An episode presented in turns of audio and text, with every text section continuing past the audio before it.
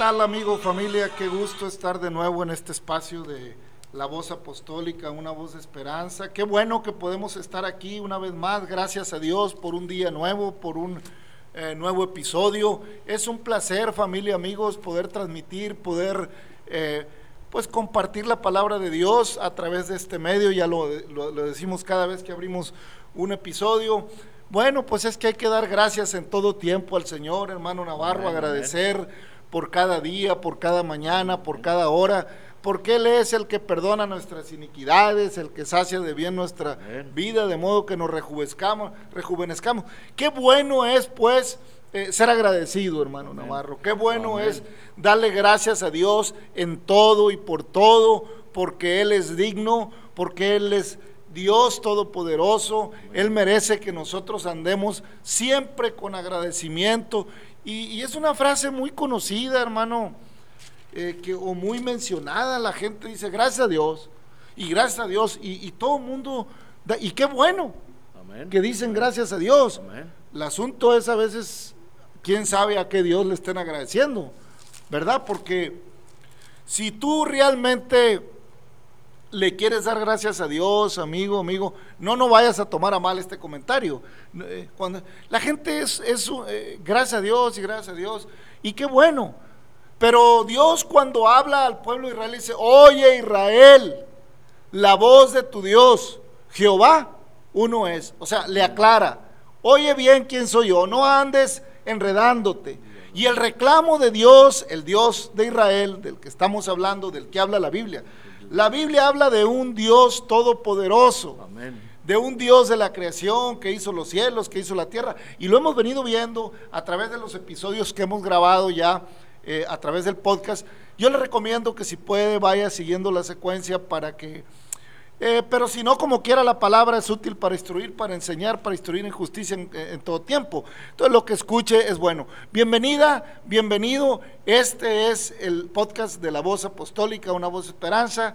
El único anhelo y deseo que tenemos es que usted sea bendecida, bendecido, que la misericordia de Dios y que esa gracia que a veces elevamos a Dios, a yo me acuerdo cuando desconocía la palabra de Dios, pues gracias Dios, quien quiera que seas. Aleluya. Eh, qué bueno que sepamos agradecer a Dios, hermano, pero todavía es mejor que lo sepamos obedecer. Dios se agrada de que seamos, eh, eh, pues agradecidos, válgame la redundancia, y le demos las gracias, pero se agrada más de que seamos obedientes. Por eso el llamado de nuestro Señor Jesucristo es, venid a mí y el profeta, venid pronto. Todo es venid, venid, venid. Y he venido para que tengáis vida, arrepentidos porque ha llegado el Evangelio. En fin, venid. Y, y los apóstoles continuaron con ese llamado a través de sus cartas. Toda la historia de hechos que escribe Lucas, pues también eh, un llamado continuo a, a venir a, los, a las plantas del Señor. Y qué bueno. Y fíjese que hablando de agradecimiento, pues ya terminó Jacob el, este, de despedirse de Labán, ya le mandó adelanto a su hermano Saúl, ya va Jacob rumbo al encuentro con su hermano Saúl, hermano Navarro, ya está muy próximo ese reencuentro que realmente en Jacob produce cierto temor y más porque envió a, la envió a los primeros emisarios y luego regresan. Fíjate que Saúl también viene también viene a tu encuentro con 400 hombres. Oiga, cuando yo 400 hombres, eh, Esaú se preocupó y dividió en dos campamentos eh, su gente y empezó a clamar a Dios, porque era normal, Jacob es un hombre, eh, era un hombre pacífico, un pastor, un hombre de campo que no está acostumbrado a, la confrontación violenta. Jacob, hermano Navarro, Jacob no es un hombre de pleito, sino un hombre de, conciliación. Eh, y en este, en este tiempo, en este capítulo que estamos viendo, en este episodio, también marca el, ahí el capítulo, el mismo capítulo 32, pues eh, que Jacob tiene un encuentro con el ángel de Jehová y tiene una, una, una lucha, lucha con él en el sentido que Jacob Y, precisamente yo creo que el mismo temor que tiene Jacob, hermano Navarro, de que viene Saúl, cuando ve al ángel no se le quiere soltar, dice, no, yo de ti no me suelto porque ahí viene mi hermano con 400 hombres. Y así somos, hermano, también. Cuando viene el peligro, cuando viene el agobio, cuando, cuando estamos en una, en una etapa de la vida en conflicto, quisiéramos que, que Dios bajara, quisiéramos, y nos queremos agarrar de Dios como podamos.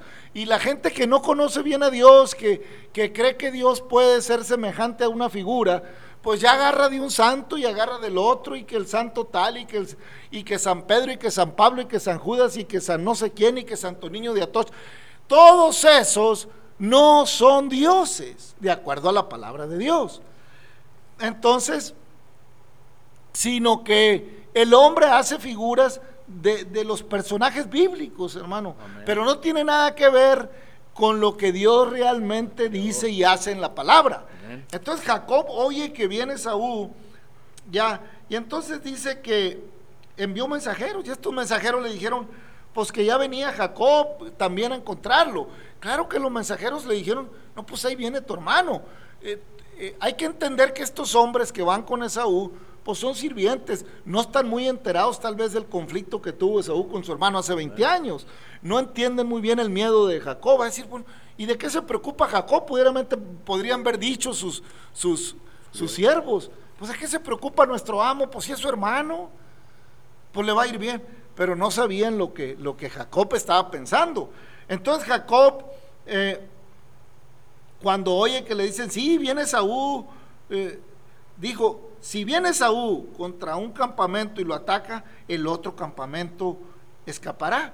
Se estaba preparando eh, Jacob en su corazón para salvar lo que más pudiera.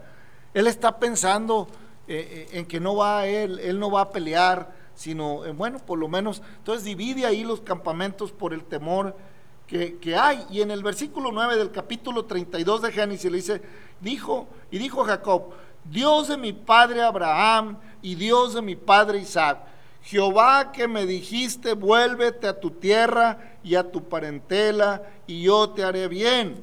Menor soy que todas las misericordias y que toda la verdad eh, que has usado para mí, para con tu siervo. Pues con mi callado pasé este Jordán y ahora estoy sobre los campamentos, sobre dos campamentos. Líbrame ahora de la mano de mi hermano, de la mano de Saúl, porque eh, le temo. No venga acaso y me hiera a la madre con los hijos. Y tú has dicho, yo te haré bien y tu descendencia será como la arena del mar que no se puede contar por la multitud. Y durmió ahí aquella noche y tomó de lo que le vino a la mano un presente para hermano Saúl, 200 cabras. Fíjese nomás lo que le vino a la mano, 200 cabras, 20 machos cabríos, 200 ovejas, 20 carneros, 30 camellas paridas con sus crías, 40 vacas, 10 novillos, 20 asnas y 10 borricos. Pues obvio es cuando uno lee esto que Jacob no, no amaba el dinero, hermano, en lo más mínimo. Jacob no amaba. Jacob sabía que si le daba el ganado completo a su hermano Saúl, Dios era bueno y misericordioso para volverle a dar otras 500, para volver a hacer lo que hizo con Job, que le, que le restituyó eh, más ganados, el doble y hijas más hermosas. Qué bonito, hermano, es cuando confiamos que lo que tenemos de material, que las riquezas o las posesiones que tengamos, Dios las provió. Así que si Jehová Dios ya, Jehová Dios quita. Y Jacob le manda a su hermano, denle a mi hermano todo, porque para mí lo que más vale es la vida, la paz, mi familia, mi esposa, mis hijas. Y está atemorizado y le dice, le recuerda, Dios a mi padre Abraham, de, mi, de mis padres, Dios de Abraham, Dios de Isaac Tú me dijiste que me bendecirías. ¿Sabe Jacob a quién hablarle? Hay muchos dioses alrededor. Conoció los dioses que, adoraba La Habana ya, los, esos que se robó eh, Raquel. Eh, pues no sé qué le pasaría a Raquel, nunca, lo, nunca se convenció bien Raquel. Se le ocurrió sacar, pero bueno, eh, era, era ese, esa etapa, hermano, que nos pasa a los seres humanos, esa transición cuando pasamos de los ídolos al Dios, al Dios de la gloria. Hay gente que le cuesta trabajo brincar de los ídolos y, se convierte al Señor y conoce la palabra y sigue guardando, que otro ídolo por ahí guarda, que, que al santo tal, que al, que al santo, que aquello, que el otro. Pero familia, cuando estamos con el único y sabio Dios, cuando conocemos al Dios de Abraham, cuando conocemos al Dios de Isaac, cuando conocemos al Dios de la creación, al Dios de la Biblia, al Dios invisible, al Todopoderoso, al que hace las cosas más abundantes que lo que yo pueda anhelar y querer, pues ¿para qué queremos más Dios? ¿Eh? ¿Para qué queremos dioses? Eh, que son contemplativos, que tienen ojos que no ven, que tienen boca y no hablan, que tienen oídos y no oyen, y que pues están inertes cuando tenemos un Dios al que le podemos clamar con todo, ciertamente es difícil a veces eh, experimentar la fe verdadera, porque la fe verdadera, hermano Navarro, es aquella que, depositamos sin esperar mirar. Tomás, tú miras, tú estás creyendo porque me vistes, pero es mucho más bienaventurado creer sin haber visto. Por eso yo creo, hermano Navarro, eh, que Jacob se asegura, Dios de mi padre Abraham Dios de mi padre Isaac, Dios todopoderoso, contigo, tú que me viste, tú que me dijiste en Betel. O sea, dice que, que me dijiste, vuélvete a tu tierra y a tu parentela y yo te haré bien. Yo soy menor que todas las misericordias y que toda la verdad que has usado para con tu siervo, pues con mi callado pasé este Jordán y ahora estoy sobre dos campamentos. O sea, yo pasé con el callado el Jordán, mientras que muchos necesitan eh, armar un montón de cosas. Pero dice la palabra de Dios, el Jordán solo no cruzaré, dice el canto, porque el Señor estará conmigo. Y el Jordán no cruza, solo el Hijo de Dios, la hija de Dios. No te preocupes, hermano amigo, cuando decides servirle a Dios, cuando decides creer la palabra, cuando decides clamarle al Dios de Abraham, como clama Jacob, el Señor dice, clama a mí y yo te responderé y te enseñaré cosas grandes y ocultas que tú no conoces. El Señor dice, venid a mí, ser salvos todos los términos de la tierra, mirad a mí. Amén. Mirad, volveos a mí, casa de Israel, volveos a mí. Yo soy el Dios de tus padres. Amén. Yo soy el Dios de Adán, el Dios de Eva, el Dios de la creación. Qué bonito es el Dios eterno. Qué bonito es el Dios todopoderoso. Ese Dios que tampoco usted y yo hemos visto, hermano. Pero un día le vamos a ver. Porque yo sé que si este cuerpo se, deshiciere, tenemos una morada no hecha de mano en los cielos, dijo el apóstol Pablo. Porque Él es suficientemente poderoso para guardar nuestro depósito para aquel día glorioso. Hoy yo quiero verle, dice, que ver al Salvador, quiero ver su rostro lleno de amor. Y solo espero ese día cuando Cristo ha de volver. A levantar a su pueblo que le ha servido en verdad. Él volverá. Porque no quiero que ignores, dijo el apóstol Pablo a los tesalonicenses acerca de los tiempos. El Señor mismo con voz de mando con, voz de arcángel, con trompeta de Dios, descenderá del cielo y los muertos en Cristo resucitarán primero y los que hayamos quedado seremos levantados juntamente con ellos para recibir al Señor en el aire y así estaremos para siempre con el Señor. Esa es la esperanza que aguardamos. Esa es la esperanza. Yo no crea, hermano, familia, cuando vine, no crea que estoy eh, eh, en la esperanza de, de nomás ver a mis nietos. Sí, me encantaría ver nietos, como no, ha de ser muy bonito y muy precioso ver descendencia.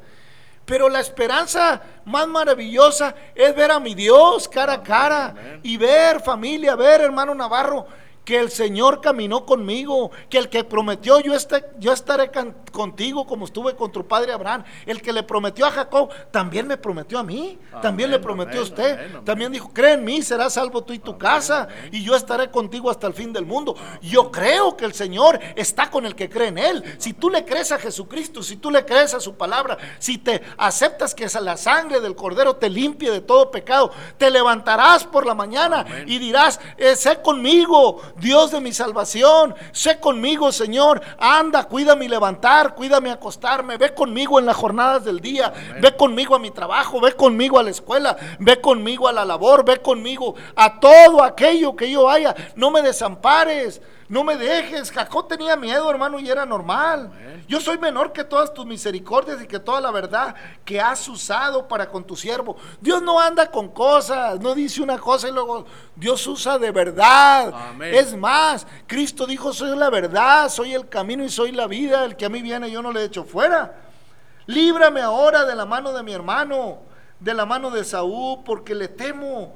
No venga acaso y me hiera la madre con los hijos líbrame. Pero sabe librar Dios, sabe librar Jehová, hermano Navarro, a los que son de amén, Amén. Y viene Saúl, Saúl viene calmado, pero Jacob está temeroso. Sin embargo, Dios ha preparado camino de antemano para que andemos por él, hermano Navarro. ¿Cómo la ve? Amén, así es, hermano Rolando. Pues gracias a Dios por un día más. Aquí estamos, querido oyente. Nosotros sabemos que todo, todo, todo proviene de Dios. Y así es el ser humano, yo también así lo veo, que a veces vamos caminando y nos va bien y pensamos que Dios va con nosotros, pero pensamos que cuando nos va mal ya no va. Y, mire, dice, dice el salmista, o sea, no lo inventa uno, sino que dice bien clara la palabra de Dios, que si nosotros somos infieles, Él permanece fiel. Si somos débiles, Él es fuerte. En todo momento, o sea, Él él no se puede negar a sí mismo. Él promete estar con usted, conmigo, con todo aquel, como menciona el hermano, todo aquel que le busca, todo aquel que le cree.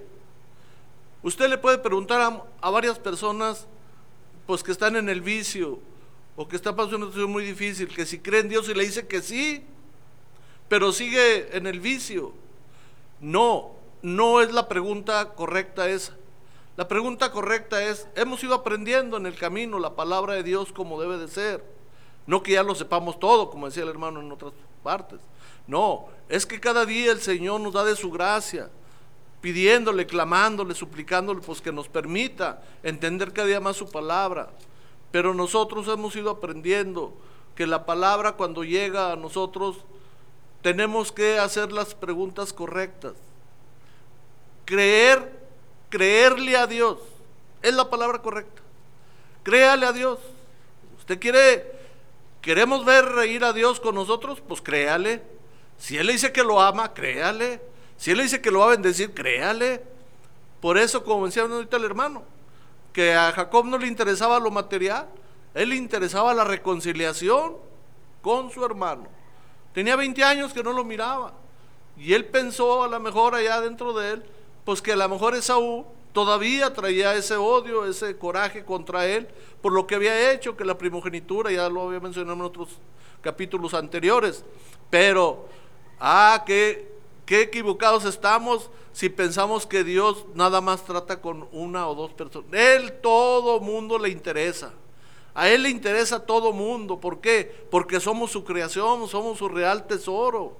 Dice que Él no quiere que nadie se pierda sino que todos procedamos a un arrepentimiento.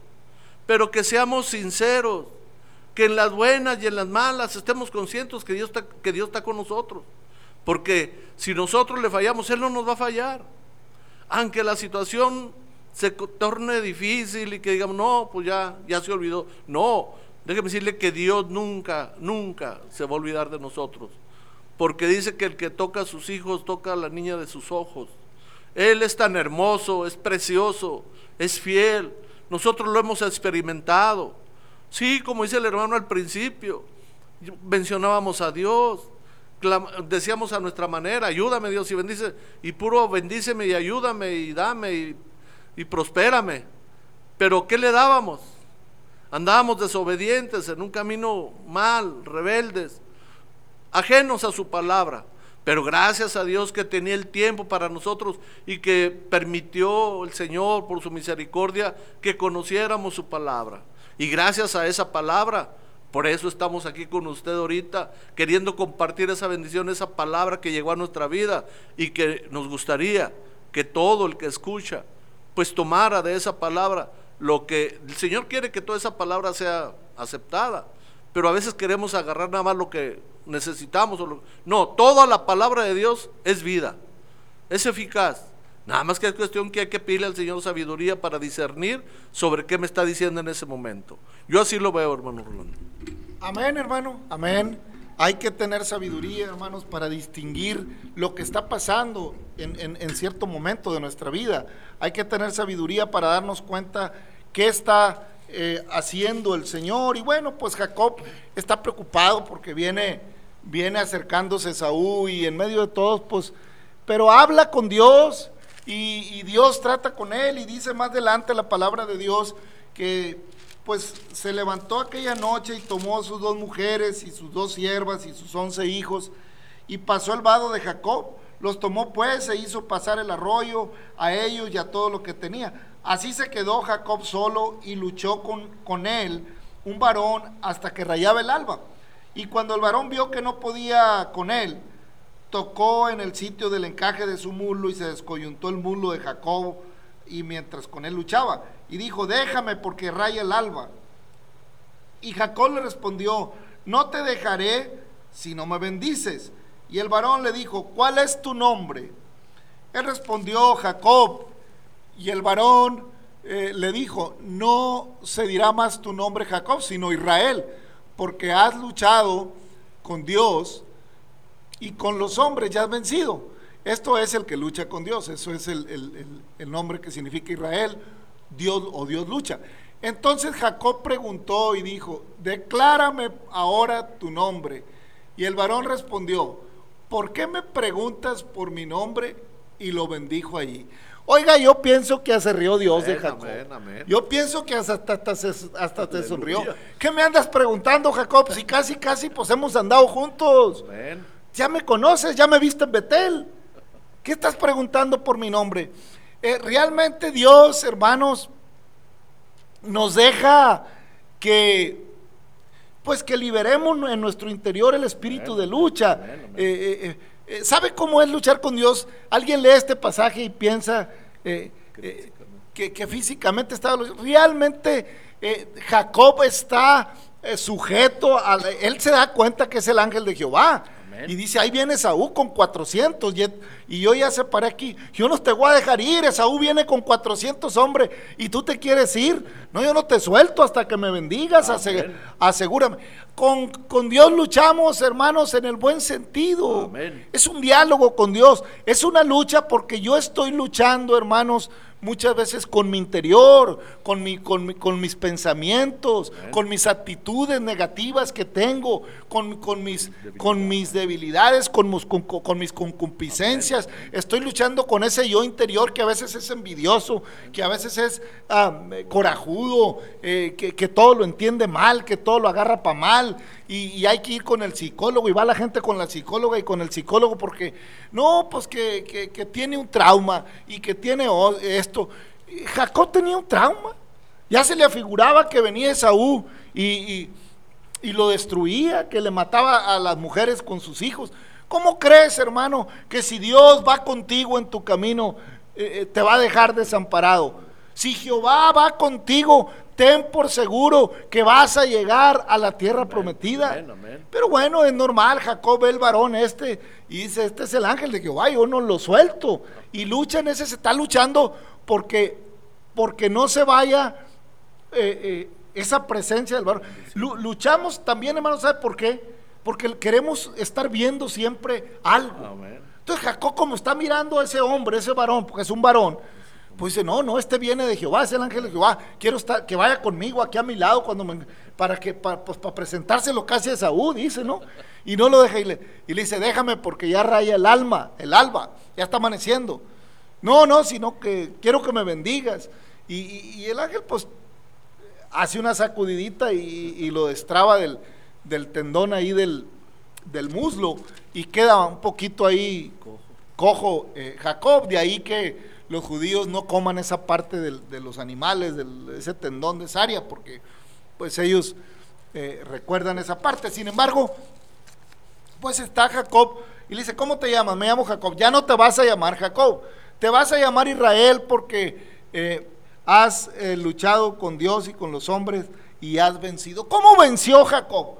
¿Cómo? O sea, hemos venido hablando del caminar de Jacob eh, a través de la Biblia. ¿Y cómo fue la lucha de Jacob, tanto con Dios como con los hombres? ¿Cómo luchó allá en Betén? Le adoró, le levantó un altar, y ungió, derramó aceite de la unción, de la oración, y oró y pactó con Dios. ¿Cómo luchó? Con diálogo, con amor, con fe, con, con, ruego, con súplica. Eh, ¿Cómo luchó Jacob? Con un espíritu de mansedumbre, de paciencia.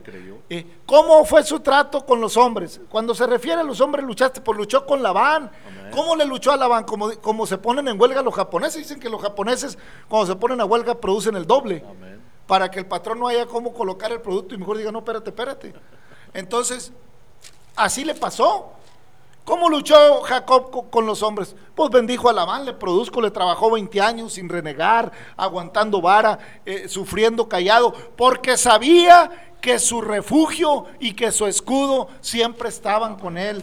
En este caso, la presencia. Y ahora pues eh, el ángel le habla y aquí le cambia el nombre, de aquí nace el famoso nombre de Israel.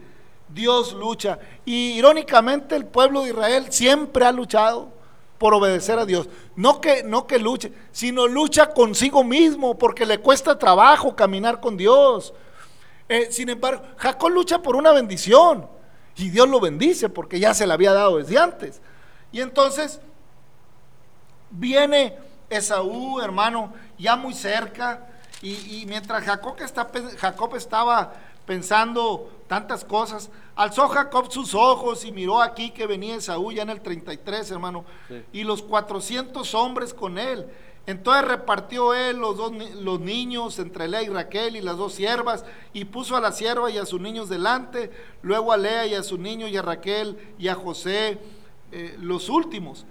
Y él pasó delante de ellos y se inclinó a tierra siete veces hasta que llegó a su hermano. Pero Esaú corrió a su encuentro y a su encuentro y le abrazó y se echó sobre su cuello y le besó y lloraron. Y alzó sus ojos y vio a las mujeres y a los niños. dijo, ¿quiénes son estos? Y él respondió, son los, los niños que Dios ha dado a tu siervo. Luego vinieron las siervas, ellas y sus niños, y se inclinaron y vino Lea con sus niños y se inclinaron, y luego llegó José y Raquel y también se inclinaron. Y bueno, ahí se produce el encuentro o el reencuentro. Recordemos que había una, una, un tiempo de 20 años que no se miraban. Y la última vez que se vieron, pues se quedó muy enojado Esaú. Pero Dios pacta también con Esaú de acuerdo a la bendición que le da Isaac y se cumple la palabra, el menor, el mayor servirá al menor. Y ahí eh, eh, eh, Esaú ya probablemente él no recuerda esa parte, pero viene bendecido con Dios al paso de los años. Esaú reflexiona, se da cuenta que pues ciertamente lo que pasó pues fue parte por él. Pero aquí ya están abrazándose, lo abraza y ora y se reconcilian y vuelven a, ver entre ellos comunión, vuelve paz. Porque cuando Dios llega a nuestra vida, hermano, cuando Jehová llega a nuestro corazón, cuando nuestro Señor Jesucristo entra a la casa, hay paz, hay, hay, hay reconciliación, hay, hay gozo, hay una comunión entre la familia, entre los amigos, entre los hermanos. Hay verdadera comunión cuando Dios está en nuestra vida. Como ya, el, ya Jacob lo había dicho el Señor y ya le había dado. Este es para Jacob el principio de una nueva vida.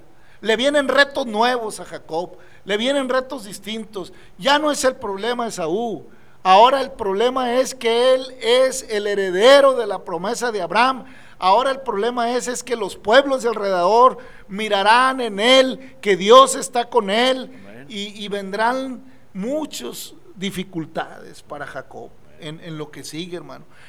Hermanos, familia, cuando Dios eh, viene a nuestra vida y, y, nos transforma de una vida eh, de pecado, de una vida en la que andábamos, el corazón de Saúl fue transformado y, vino a su hermano con mucho gozo tremendo y Jacob.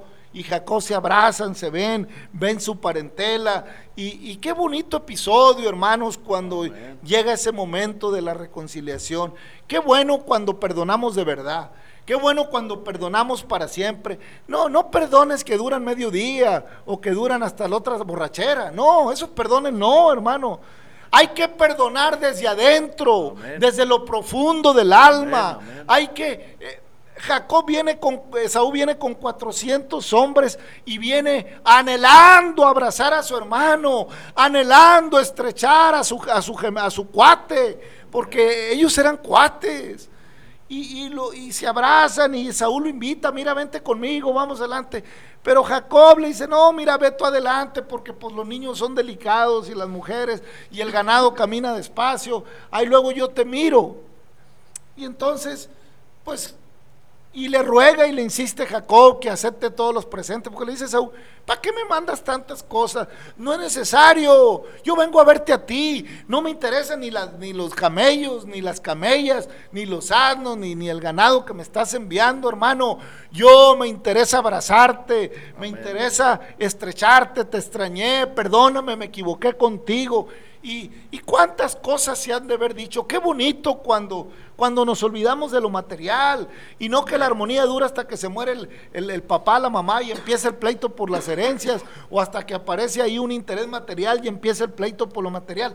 Aquí tanto Jacob y Esaú saben que lo material es secundario, que Dios bendice y bendice a manos llenas, que Dios da, da 100 a, 60 y a 30 por uno, que Dios no anda bien. Y qué bonito cuando aprendemos a vivir la vida agradecidos por lo que nos Dios nos da hoy y sabemos que Dios nos bendecirá mañana.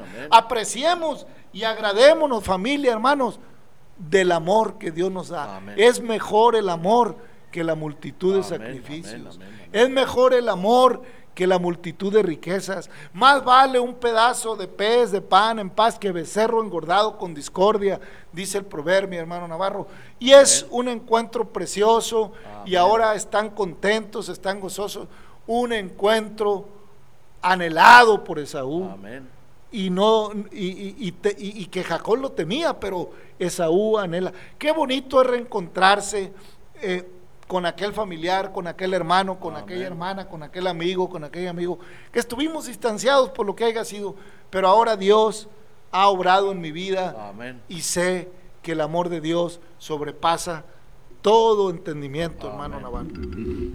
Amén, así es, hermano Rolando yo, ese pasaje a mí me siempre me ha quebrantado, porque ahora cuando comprende uno lo que Dios quiere para, para todos, este, y, y digo yo, ¿cómo va uno caminando? Cuando va uno sin Dios, va uno acumulando ahí en el corazón, en su mente, muchas cosas que le hicieron, este, y que me voy a desquitar, y que va a ver, y que voy a esperar, y que qué bonita es la venganza, que cuando todo eso es lo que el mundo, lo que mundo, en lo que uno ve en el mundo, o sea, pero como menciona, hermano, qué, qué alegría es cuando viene Cristo a nuestra vida.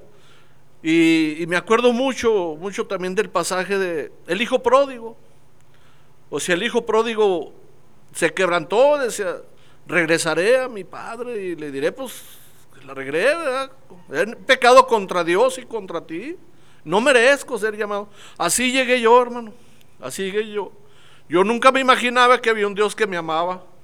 Y que quién era yo para no amar a mis hermanos en la carne. Si no aprendo a amar a mis hermanos en la carne, ¿cómo voy a aprender, aprender a amar a mi prójimo? Gracias a Dios que Dios pues cambió mi vida y mi corazón, me lo ha ido sanando. No le digo que ya lo tengo al 100, pero sí siento que Dios ha ido sanando mi corazón y mi mente. Y ahora veo a mis hermanos, a mis hermanas en la carne y me preguntan, ¿verdad? Te vemos muy diferente, claro, porque la sangre de mi Cristo precioso ya me limpió y me quitó todo ese cochambre que traía y ahora sí les puedo decir y se los digo. Ahora sí les puedo decir con toda claridad delante de Dios, los amo en Cristo Jesús. Eso es lo que me ha enseñado el Señor, hermano. Gloria a Dios, hermano. Sí, pues el Señor es maestro. Amén. El Señor nos enseña. Maestro bueno, le dijo aquel hombre, ¿y por qué me llamas bueno? Nomás hay uno, Dios. Y, y dijo el Señor, pues yo vine a buscar y a salvar lo perdido, a eso Amén. vine yo. Amén. Amaos unos a los otros, ama a tu prójimo como a ti mismo. Y el Señor nos enseña a amar. Enseñó Amén. a Esaú a perdonar. Y bueno, ya Jacob va muy contento. Después Jacob llegó sano y salvo a la ciudad de Siquem, que está en la tierra de Canaán, cuando venía de Padam Aram. Y acampó delante de la ciudad y compró una parte del campo donde plantó su tienda de mano de los hijos de Amor, padre de Siquem, por 100 monedas. Y erigió ahí un altar y lo llamó el Elohi o Elohe, Israel. Esto es el Dios de Israel. Amén. Qué bueno, otra vez Jacob. Ah, Es que eso tiene Jacob, hermano.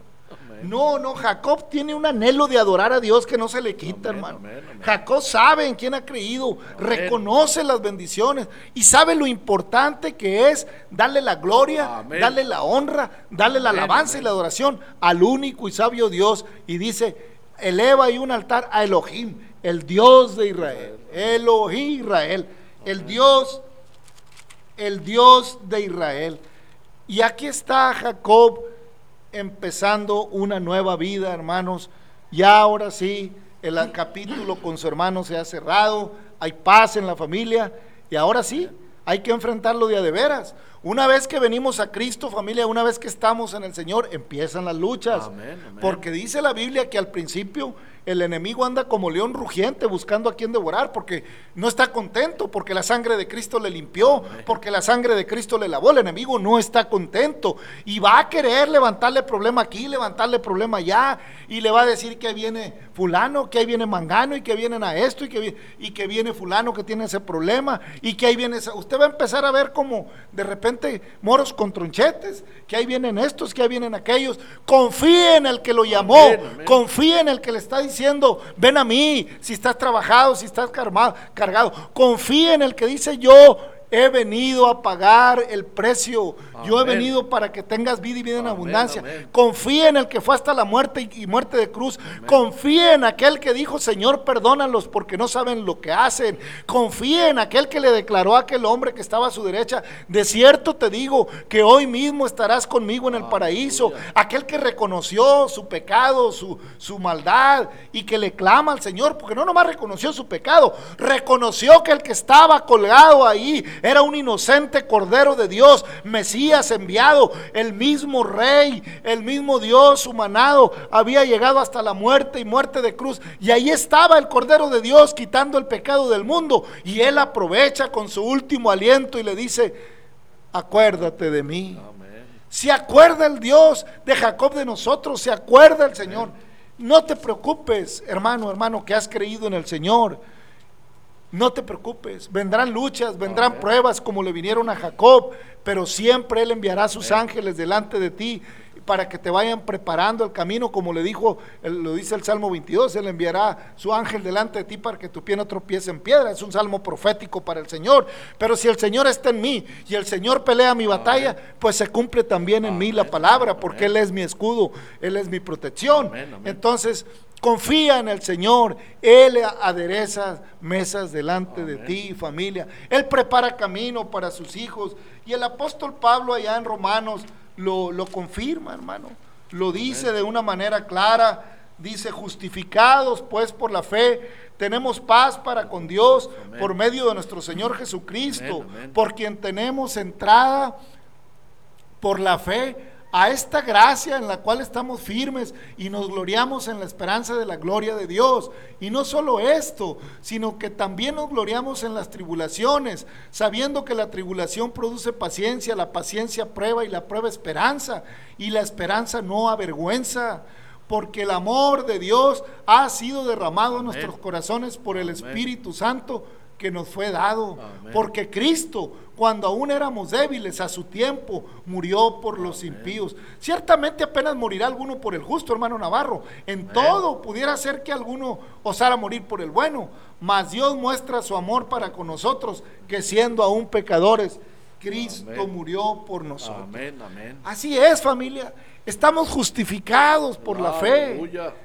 Por- porque hemos sido justificados por esa hermosa palabra que el Señor nos ha dado, Tenemos paz para con Dios por medio de nuestro Señor Jesucristo, por quien también tenemos entrada por la fe a esta gracia en la cual estamos firmes y nos gloriamos en la esperanza de la gloria de Dios. Esa es nuestra gloria, hermano Navarro. Esa es nuestra gloria, amigo. Gloríate en la esperanza, hermano. No te, no te, no te aflijas por, dicho de otra manera, no te angusties por las aflicciones de este tiempo porque imposible es que no vengan estas cosas, porque está establecido para los hombres que mueran una sola vez y después de esto el, juicio. Cristo también fue ofrecido una sola vez para llevar el pecado de muchos y aparecerá por segunda vez en relación con el pecado para salvar a los que le esperan, Hebreos, eh, allá en Hebreos 9:27 eh, y en adelante. Entonces, hermano, gloríate en la esperanza a la que estamos, porque esta esperanza no avergüenza, dice en otra, eh, en otra parte, no avergüenza la esperanza. Jacob en ningún momento se avergüenza de la esperanza que aguarda en el Señor y en todo tiempo sabe adorar, sabe edificar altar al Señor, sabe darle la gloria, sabe reconocerlo. Qué bueno pues es, hermanos, que sepamos entender que hemos pasado de muerte a vida a través de la sangre del Cordero y que hemos sido llamados para ir hacia adelante, hacia la perfección espiritual en nuestra vida, a fin de que alcancemos todas las promesas dadas a Abraham, también para nosotros, en otra dimensión, allá en la nueva Jerusalén. Qué bueno pues familia, amigo, que abraces la esperanza a la cual ha sido llamado.